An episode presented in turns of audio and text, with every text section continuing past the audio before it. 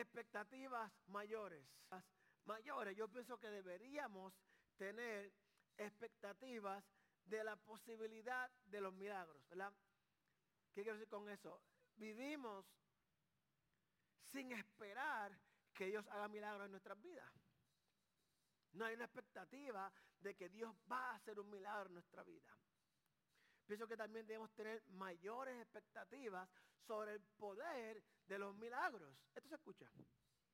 Sobre el poder de los milagros. También deberíamos tener mayor conocimiento, y aquí no voy a dejar el mensaje, mayor conocimiento de para qué son los milagros.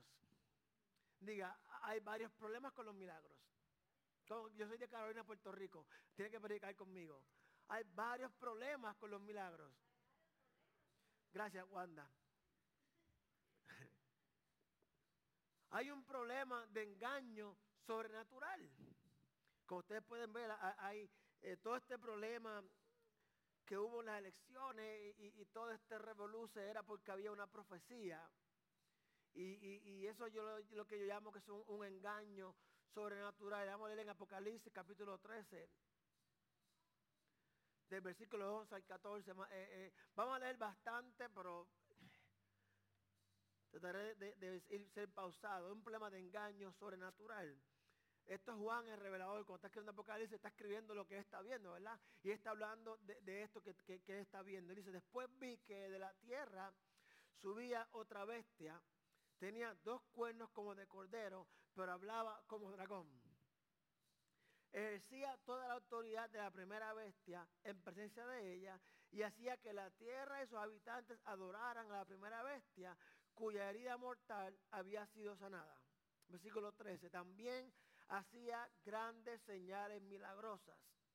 Incluso la de hacer caer fuego del cielo a la tierra a la vista de todos. Con estas señales que se le permitió hacer en presencia de la primera bestia, escuche lo que dice, engañó a los habitantes de la tierra. Les ordenó que hicieran una imagen en honor de la bestia que después de ser herida a espada revivió. Podemos ser engañados por personas que hacen milagros. Aquí dice la Biblia que, esto que sucederá en Apocalipsis, eh, esta criatura que se le permitió hacer milagros, a través de sus milagros, engañó a los habitantes de la tierra. Diga, hay un problema con los milagros. Hay un problema sobrenatural con los milagros. Parte del problema es que seguimos a las señales en vez de las señales seguirnos a nosotros. Hay otro problema, está el problema del engaño egoísta. Para mi beneficio, bueno, Jesús lo dijo de esta manera, Juan lo escribió, Juan 6:26, ciertamente les aseguro que ustedes me buscan no porque han visto señales, sino porque comieron pan hasta llenarse. Hay personas que siguieron a Jesús no porque vieron señales y creyeron en las señales, sino porque se habían hartado. Hay personas que siguen a Jesús, siguen a la iglesia, siguen a Dios, porque entienden que hay un beneficio personal. Y eso, aunque es verdad, tiene un problema egoísta. Porque no somos llamados a ser bendecidos, sino a ser bendecidos para bendecir a otros. Jesús dijo, y a ser discípulos. Podemos seguir a hacer milagros solamente por nuestro beneficio deberíamos tener una mayor comprensión del propósito de los milagros. Este miércoles, se olvidó decir eso, este miércoles a las 6.30 comenzamos estudio bíblico, se va a profundizar en esto. Sé que usted está tomando nota hoy, está tomando nota hoy en su casa, no, bueno, está tomando nota hoy para que el miércoles venga y pueda discutir esto, ¿ok? Deberíamos tener una mayor comprensión del propósito de los milagros y ahí es donde quiero enfocar este mensaje, si Dios me permite hacerlo así. Deberíamos tener mayor conocimiento de para qué son los milagros. Y absolutamente, absolutamente, deberíamos tener una expectativa mayor de los milagros. ¿Cuánto espera un milagro en su vida? Ok, ¿cuántos viven con expectativa de que eso va a suceder? Ok, ahora voy a explicarle qué es vivir con expectativa. ¿Cuántos recibieron el dinero que el gobierno dio? Los 600 dólares. Ok, no, no tiene que traer el diezmo por eso, ok, no se asuste. Pastor no va a pedirle dinero, fue levantar la mano. ¿Cuántos recibieron el dinero? Ok. de ustedes que recibieron el dinero, bueno, no, no, los que no lo han recibido, la mayoría aquí, ¿cuántos de ustedes chequean su cuenta de banco cada mañana? Te levanta, ahora, ¿verdad? Primero, sí. Si casa, Señor, abre Buenos días, Señor, gracias. Ah, no hay nada, se acabó la oración. Eso es vivir con expectativa. Que tú quieres el banco, que en cualquier momento el dinero puede llegar. Ok, dicho eso, ¿cuántos viven esperando un milagro? ¿Cuántos viven con la expectativa de que el milagro va a suceder? O sea que tú cada día buscas a ver si Dios hizo eso que tú estás esperando que lo haga. Ok. Juan capítulo 20, y vamos a mantenernos en el libro de Juan, habla algo muy, muy, muy importante. Versículo 35 31. Dice, Jesús hizo muchas otras señales milagrosas en presencia de sus discípulos, las cuales no están registradas en este libro. Diga, pero estas se han escrito para qué? Para que ustedes crean que eso es el Cristo, el Hijo de Dios, y para que al creer en su nombre tengan vida. Juan está diciendo, ok, Jesús hizo un montón de cosas, un montón de un montón de señales que no están en este libro. La dice frente a los discípulos, pero no están en este libro. Luego dice, estas que están escritas es para que ustedes crean. Y para que al creer en su nombre tengan vida eterna. ¿ok? Esta canción dice varias cosas que debemos tener en cuenta. Dice que Jesús realizó muchas señales, muchos milagros. Y que no están en la vida. La palabra señales en griego es semellón. Semellón. Que significa un milagro con un mensaje. Y con un milagro debe haber un mensaje y debe tener un significado.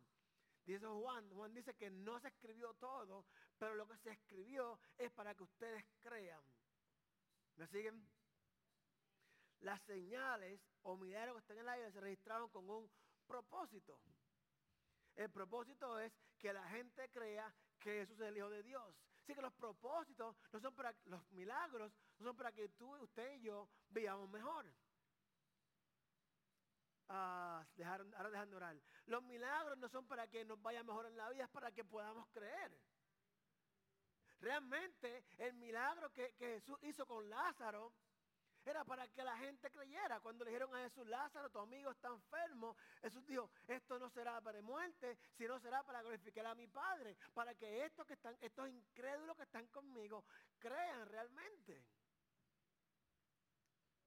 Vamos al Evangelio de Juan. Había una expectativa mesiánica. Mesiánico significa relacionado con el Mesías. Había una expectativa mesiánica. María, la madre de eh, Jesús, dice la Biblia que cuando el ángel le dijo lo que iba a suceder, ya guardaba todas estas cosas en la fe, puede ver eh, el mensaje pasado. Dice la Biblia que María guardaba todas estas cosas en su corazón. Ella sabía que lo que su hijo iba a hacer no era para beneficio de ellos, sino para que la gente creyera en el Salvador. ¿Me siguen? Si no me siguen, diga que sí, para yo sentirme bien. Está bien, ok. Había una expectativa relacionada con el Mesías. Juan capítulo versículo 1 al 2. Al tercer día se celebró una boda en Cana de Galilea y la madre de Jesús se encontraba allí. También habían sido invitados a la boda de Jesús y sus discípulos. Cuando invitan a María, a Jesús, al discípulo, había una expectativa mesiánica. María vivía con una expectativa de que su hijo iba a hacer algo poderoso. Luego hubo una conversación mesiánica, en versículo del 3 al 10. Cuando el vino se acabó, la madre de Jesús le dijo, ya no tienen vino. Ya no tienen vino. Mujer, de hecho, cuando Jesús le dice a su madre mujer, no habla así a su mamá, eso no es falta de respeto. Eso era, así era que se hablaba en la cultura. Le digo a mi mamá mujer, pero anyway. Eso, ¿qué tiene que ver conmigo? Y yo, se acabó el vino. ¿Qué tiene que ver eso conmigo? Todavía no ha llegado mi hora. Su madre dijo a los sirvientes, me encanta porque las madres piensen. Eh, ella le dijo, hey, se acabó el vino. María estaba a expectativa de que algo su hijo iba a hacer. Y María no podía dejar pasar la oportunidad de que su hijo hiciera un milagro. Muchas veces tienes una oportunidad de orar por algo o alguien y por tu temor a que no suceda, no oras. María dijo, yo sé que sé que sé que mi hijo va a hacer algo. Hijo, se acabó el vino, lúcete. Eso le dice, ¿qué tiene que ver eso conmigo? A mí qué me importa. Mi tiempo aún no ha llegado. Y María, como toda madre hispana, le dijo, hey, hagan lo que él diga. Tenía que ser hispana, aunque la madre hispana no le importa lo que tú piensas, lo que ella diga, cuando ella diga y como ella diga. Y si no, chancleta. Y nadie sabe lo que es chancleta. Chancleta, right? ¿You want chancleta? ¿No? Ella sabe lo que es chancleta. Su madre y los sirvientes, versículo 5, hagan lo que él les ordene. Había allí seis tinajas de piedra, es una cosa así, súper inmensa, de las que usan los judíos en su ceremonia de purificación. Cada una cabía unos 100 litros. Jesús dijo a los sirvientes, llenen de agua las tinajas y los sirvientes la llenaron hasta el borde, versículo 8. Ahora saquen un poco y llévenlo al encargado del banquete, dijo Jesús. Así lo hicieron. El encargado del banquete probó el agua convertida en vino sin saber de dónde había salido, aunque sí lo sabían los sirvientes que habían sacado el agua. Entonces llamó aparte al novio y le dijo, todos sirven primero el mejor vino y cuando los invitados están borrachos, cuando ya han bebido mucho, entonces mejor vino hasta ahora. Tú has guardado el mejor vino hasta ahora. Ahí hubo una revelación mesiánica y con esto voy a ir terminando. ¿Sabe que el pastor se despide muchas veces? Versículo 11. Esta es la primera de sus señales. La, hizo Jesús en Cana de Galilea. Así reveló su gloria y sus discípulos creyeron en él. Esa fue la inauguración de los signos, la manifestación de su gloria. Fue la revelación de Jesús solo para que sus discípulos puedan creer. Entienda que el escritor no le da importancia a lo que sucede en las fiestas, sino importancia a que eso lo hizo para que sus discípulos pudieran creer. Yo espero que se mantenga conmigo porque es importante que entienda esto. Solo para que podamos creer.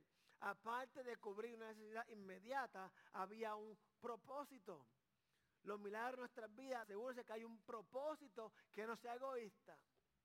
Ah, pastor, yo quiero un Audi. Yo también. Pero tal vez sea egoísta si pide un Audi. Como quiera sigo pidiéndolo. Sino para que creamos en Dios. Muchas veces tú ora, ora, ora, ora y no se da el milagro. Porque el propósito del milagro, de la señal, significa que creamos en Jesús. Tu necesidad será cubierta para que puedas creer en Jesús. Tu petición será contestada para que puedas creer en Jesús. La persona que tú estás orando por ellos será salvo para que tú puedas creer en Jesús. Hay gente que va a ser bendecida para que tú puedas creer en Jesús. Hay gente que va a ser bendecida no porque se lo merecen, sino porque tú has estado pidiendo y Dios lo va a hacer para que tú creas en Él. Nuestra mayor expectativa con relación a los milagros es que Dios lo hará y será mejor de lo que tú puedes esperar. El hombre le dice, la mayoría de la gente, todo el mundo, da el vino bueno primero. Y cuando la gente está tomada, da el vino barato. Pero tú has dado el mejor vino para luego. Así que cuando María dijo, se acabó el vino, Jesús no simplemente cubrió la necesidad, sino que la cubrió con... Versículo 19 al 23 del mismo capítulo de Juan. De acuerdo, contestó Jesús. Esto es otra conversación más adelante. Destruyan este templo y en tres días lo levantaré. ¿Qué dice? Exclamaron. Tardaron 46 años en construir este templo y tú puedes reconstruirlo en tres días. Pero cuando Jesús dijo este templo, se refería a su propio cuerpo. Después de que resucitó de los muertos, sus discípulos recordaron que había dicho esto y creyeron en las escrituras y también lo que Jesús había dicho. Debido a las señales milagrosas que Jesús hizo en Jerusalén durante la celebración de la Pascua, muchos comenzaron a confiar en él. ¿Ve el patrón? Un patrón aquí, hace un milagro, la gente cree. Hay una necesidad, hace un milagro, la gente cree. El milagro tiene que estar relacionado con tu creencia. No que vivas mejor, sino que tú puedas creer. De nada sirven los milagros si no creemos. Dios hace milagros todos los días de nuestras vidas, pero como no creemos, no lo vemos. Dale café.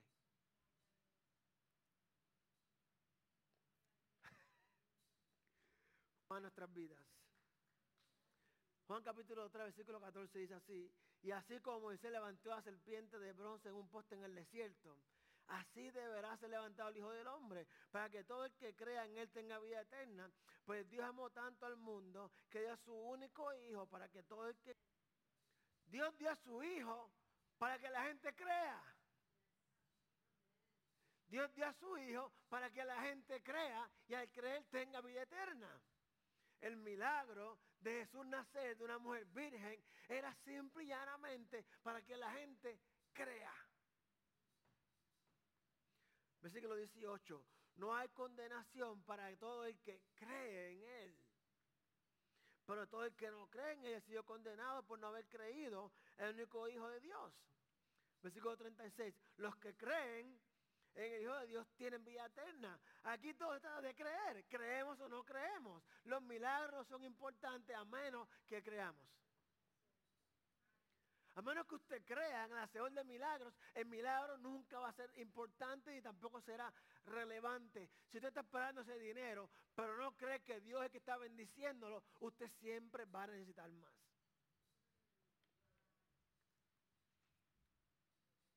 Siempre va a vivir asustado, siempre va a vivir en miseria, siempre va a vivir necesitando algo más. Pero ven, vámonos cortito porque quiero que vengan el miércoles. si, les doy todo hoy, no vienen el miércoles. Cuando Jesús se le apareció a los discípulos, saben Tomás, ¿verdad? Que todo el mundo habla malísimo de Tomás. Tomás escribió libros, pero no están en la Biblia. Porque Tomás siempre estaba dudando y, era una persona eh, eh, que no creía ni en la luz eléctrica. Cuando le dijeron a Jesús, mira, tu amigo Lázaro está sufriendo. Jesús dijo, tenemos que virar para allá. Tomás dijo, allá vamos a que nos apedreen y nos maten. Lea la vida, Tomás siempre estaba dudando. Sin embargo, cuando Jesús murió, se apareció a los discípulos, Tomás no estaba presente la primera vez. La primera vez Tomás no estaba presente. Tomás no vio ese milagro. El milagro que Jesús apareció muerto, Tomás no lo vio. Entonces los discípulos le contaron a Tomás, Tomás, Tomás, Tomás, Tomás, acá, acá, acá. Tomás llega. Ven acá, toma, toma. ¿Y qué pasa? ¿Qué pasa? Déjenme en paz. Me voy a hacer mis negocios. Se acabó, murió Jesús. Aquí vamos a seguir, vamos a seguir para adelante. Tomás no creía. Tomás no creía. ¿Sabes qué? Vimos al Señor. Ah, ya viene usted con otro cuento de ustedes de que vieron al Señor. Mira, mira. A menos que yo vea las heridas de sus manos. A menos que yo meta mi dedo y meta mi mano en el costado, yo no voy a creer. No le creo. Sucedió un milagro, pero él no lo vio y no creía. Y lo más hermoso de Jesús es que si somos usted y yo, bueno, usted está tanto santificado. El pastor, sí, ustedes son santos. El pastor le diría, mire morón, te dije que sí, que iba a hacerlo. Pero Jesús no hizo eso. Jesús simplemente se presentó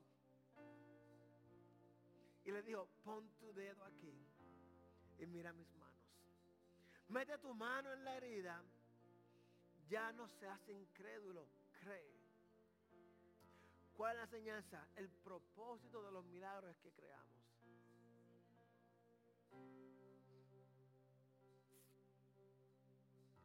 Si Tomás no hubiese creído, si Tomás no se ha creído, de nada hubiese valido para él el milagro de la resurrección.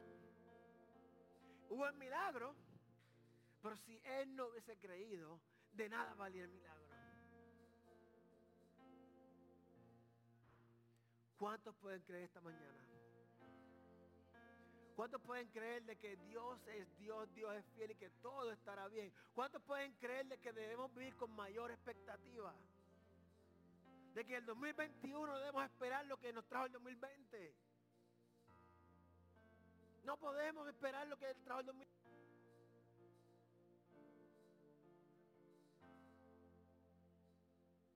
2021 empezó un poquito, ¿verdad que sí? ¿Sí o no? Empezó un poquito como que meneando el día de rey especialmente. ¿Cómo tú tumbas un panal de abeja? ¿Cómo tú tumbas mango? Ustedes nunca tumbaron mango, ni hicieron nada. Esta gente son de la ciudad. Ustedes son de, la montaña del campo Buena, nena.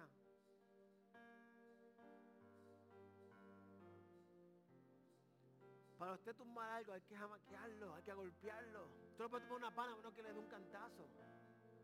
Hay cosas en nuestras vidas que tienen que ser jamaqueadas. En el 2021, si no había un jamaquión, seguíamos en lo mismo. Nuestra expectativa debe ser mayor, debe ser de que los milagros que veremos será para que creamos. Ese es el problema con los milagros. Que ya Dios ha hecho, pero aún no creemos. Entonces decimos, Dios no ha hecho esto otro, pero ya te hizo esto. Tomás, mira, mete tu dedo, ya no seas incrédulo, ya cree. Tú viste a Lázaro resucitar viste cuando caminé por las aguas. Tú viste cuando mandé a calmar la tormenta. Viste cuando liberé a demonio. Cuando sané gente. Deja ya de creer, Tomás. Y lo más hermoso es esto. Ese día, Jesús solamente apareció para hablar con tú. Si usted no cree hoy, Dios aparece hoy para que usted pueda creer. Y yo le da una oportunidad a que usted crea crea que todo estará bien, porque Dios sigue siendo Dios, Él sigue estando sentado en su trono, Él sigue siendo rey con votos o sin votos. Si usted y yo creemos de que Dios sigue siendo Dios, todo estará bien. Padre, te damos gracias porque tú eres bueno, Dios. Padre, yo te pido, Dios, que eh, esta serie, Señor, tú nos reveles el propósito de los milagros, Señor. Padre, hoy aprendimos, Dios, de que eh, eh, el propósito del milagro es que creamos, Dios, y de que nada vale el milagro si no podemos creer en ti, Señor. Si una persona aquí que no le ha entregado su corazón al Señor, simplemente quiere reconciliarse con el Señor, esto no tiene que ver con, con pecado, esto no tiene que ver con, me están mirando,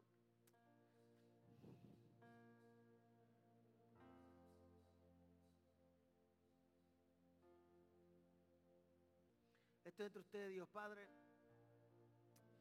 Yo reconozco que, que, estoy perdido. Reconozco que necesito un Salvador. Yo reconozco que mi fe ha menguado en tiempos difíciles. Yo reconozco, Dios, de que tal vez he fallado en buscarte como he querido hacerlo, Señor. La vida, los ajetros de la vida me han distraído, Padre, pero yo te pido, Señor, que me ayudes a creer. Yo creo, ayúdame Corazón más hermosa. Jesús, yo creo, ayúdame a creer. Muéstrame más para que yo pueda creer.